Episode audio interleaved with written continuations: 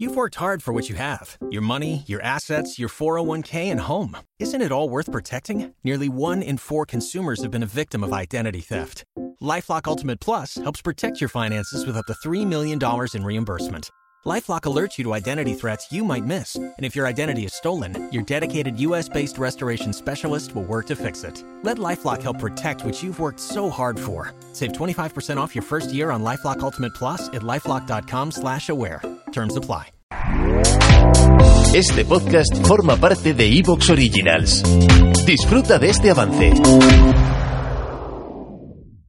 Como se había avisado esta semana, las últimas 3-4 semanas no os podéis quejar de los invitados. Invitados mmm, casi, no diría de 10, de 11. Eh, Alberto Iturralde, economista, especialista en, en eh, diría que en bolsa, en mercados, eh, probablemente está todo relacionado. ¿Cómo estás? Muy bien, en realidad no soy economista como tal, soy abogado, pero he dedicado mi vida profesional a la bolsa pura y dura y a todo lo que tiene que ver con ello, incluido la economía. Bueno, eh, lo que sí es cierto es que tú has estado estrechamente relacionado con el análisis bursátil, llevas muchos, mucho tiempo siendo analista independiente, has participado bueno, vamos, no voy a hacer la lista de todos los medios en los que has intervenido, pero vamos, podéis bu buscar a Alberto Iturralde. Buscáis a Alberto Iturralde en Twitter, no hay pérdida. Eh, te, voy a, te lo voy a plantear directamente. ¿Cómo crees que la guerra en Ucrania va a afectar a las bolsas?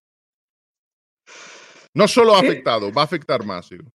Sí, eh, normalmente a la hora de hacer una lectura del mercado en un tiempo normal en el que no hay guerra, tanto la bolsa americana como la europea funcionan bastante a la par. Sin embargo, lo que está sucediendo ahora, y por razones que comentaremos, va a afectar muy distinto, tanto a la bolsa europea como a la americana. De manera que lo que va a suceder en Europa es que va a convertir valores que históricamente habían funcionado bien en valores profundamente bajistas o eh, establemente bajistas, es decir, que terminarán cayendo mucho más tiempo de lo que seguramente van a hacer los estadounidenses. De manera que, dividiendo América y Europa, en Europa muy bajista y en Estados Unidos seguramente todavía tendrán un recorte más para ir eh, en, el, mercado americano eh, volviéndose cada vez más lateral y retomar de nuevo la senda alcista. Bueno, y, y luego hay otro, otro elemento, porque ahora volveremos a la cuestión de la bolsa. Hay otro elemento que es, son las cuentas macroeconómicas de los países y el factor político, porque todo depende de unas sanciones que están conectadas a esta guerra, la guerra en Ucrania. Y ahora vemos, lo vimos ayer, donde se anunció desde Rusia que se cerraba el Nord Stream 1, no el 2 que no se ha abierto, el Nord Stream 1. Eso va a hacer, probablemente hemos visto el precio de los futuros del gas en Europa, están rebotando de nuevo arriba, están rebotando y vamos a ver dónde terminan, pero mmm, creo que estamos en precios este último mes 6, 7 veces por encima de hace un año. ¿Cómo crees que va a afectar a la, economía del centro de Europa y diría también de Europa Occidental, de España, que no tendría que afectarnos tanto, pero claro, con el, el el, la fijación de precio marginalista que tenemos, ¿cómo crees que va a afectar este problema de la energía desde Rusia? La va a destrozar. Y además, ese es el plan, eh, no solamente eh, preparado en Estados Unidos, sino aceptado por los, entre comillas, líderes globalistas europeos. Es decir, ahora mismo hay una gran cantidad de mandatarios europeos que están cobrando dinero en paraísos fiscales por destrozar las economías de sus países europeos. Y esto consiste en lo siguiente. Euromaidán comienza en 2014. La guerra de Ucrania no comienza en febrero con la entrada de Rusia de febrero de 2022. Comienza en 2014 y es un plan establecido por Estados Unidos desde mucho antes con el fin de quitar al mayor competidor industrial que tiene en el mundo, quitando a China, que es Alemania.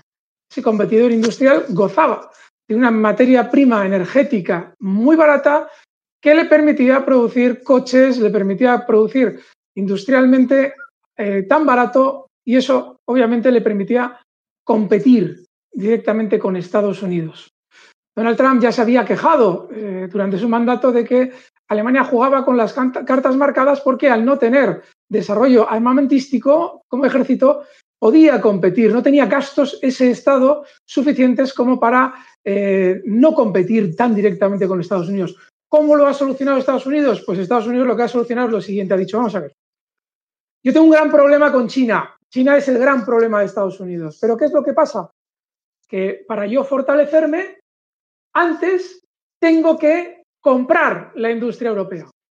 Claro, para comprar la industria europea, antes tengo que devaluarla. No puedo comprar la industria como está ahora mismo, hay que devaluarla. ¿Cómo devalúas tú la industria? Quitándole la esencia, que es la materia, la energía barata. Si tú quitas la energía barata a la industria europea, inmediatamente se vuelve menos competitiva y sus acciones caen, porque es menos competitiva. Luego tú ahí ya puedes, mediante tus grandes fondos, BlackRock y compañía, ir poco a poco aumentando tu, participación en esas empresas hasta el punto que ya tengas poder sobre ellas.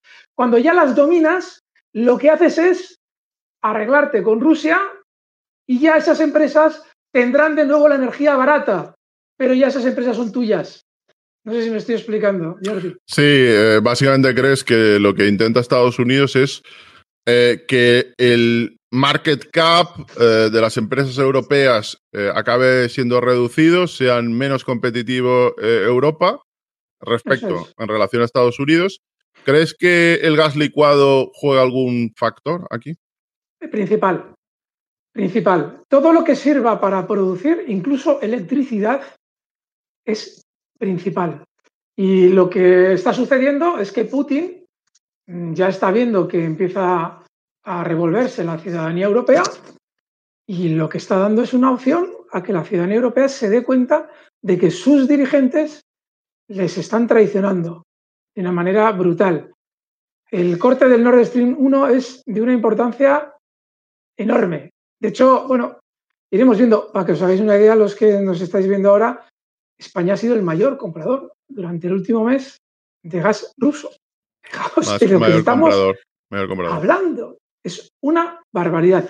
Y además hay un problema, porque hasta ahora China ha aceptado la posibilidad de servir de intermediario, porque el petróleo ruso ha entrado en Europa mm, sin ningún problema por mediación de China. Pero China está con Rusia.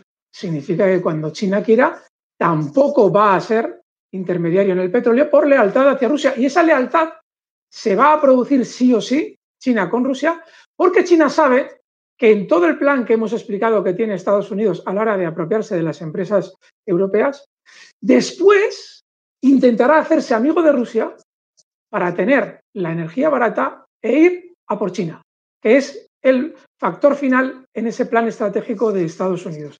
China tiene ahora mismo todos, los boletos para convertirse en la primera, bueno, económicamente ya lo es, probablemente si entramos en PIBs y cosas de estas, pero tú necesitas tener un ejército acorde a tu economía. Y a día de hoy la proporción ejército estadounidense-economía es mucho más poderosa que la proporción ejército chino-economía china. Y es lo que China ahora va a intentar hacer durante los próximos años, equiparar su proporción económica con su proporción armamentística, porque sabe que le van a buscar las cosquillas. Al final va a haber un enfrentamiento, no sé de qué tipo, le, perseguirán vía Taiwán, seguramente intentarán revolver Taiwán. Ya está Estados Unidos de nuevo volviendo a Somalia para controlar el Cuerno de África. Probablemente una vez que hayan conseguido demonizar a China, intentarán prohibir la entrada de productos chinos en Europa, porque para ese momento ya los producirá Estados Unidos más baratos y nos lo venderá Estados Unidos, y por eso está intentando dominar el Cuerno de África y cerrar la entrada por el canal de Suez. Es decir, que actualmente eh, yo creo que a la hora de ver economía solo hay geopolítica. Tú cuando analizas eh, qué va a pasar en la bolsa, normalmente tienes siempre una visión muy cercana de lo que está pasando ahora. Ahora no de lo que está pasando en el momento. Ahora es una visión muy de largo plazo y es, intuyo que todo va por el camino que estamos mostrando ahora mismo. Bueno, eh, parece que eres bastante pesimista mm, para el futuro de Europa. Y claro, mm, estamos en un contexto, aunque luego vamos a volver a lo macroeconómico o a la geoestrategia o a la conexión entre política, normativa, economía, bolsa, pero te tengo que preguntar por algo mm, mucho más concreto que es prácticamente lo de las, lentejas. Eh, la factura eléctrica, el hecho de que eh, haya hogares en el occidente de Europa Ya no nos tenemos que ir a Lituania, simplemente en España, que este invierno acaben pagando 200, 300 euros al mes. Es perfectamente posible que ocurra en, muchos hogares. Y además con unos intereses no al cero, que es lo que digo siempre, son negativos, porque si tú te pagan cero y te cobran comisiones, estás en intereses prácticamente negativos. ¿Cómo defenderse en este contexto donde probablemente no van a subir los sueldos el equivalente a la inflación, no van a subir al 10% o al 12% este año, eh, los intereses van a ser negativos, es decir, va a sufrir una erosión la riqueza de las familias. ¿Cómo defenderse de ellos? Aquellos que tienen ahorros en España, en tu opinión, ¿qué deberían hacer con ellos? La respuesta a esa pregunta es, eh, yo, lo que, yo lo que voy a decir es la verdadera solución, que es política. Hace dos días, no sé si fue ayer o antes de ayer, teníais aquí a chicos del MCRF.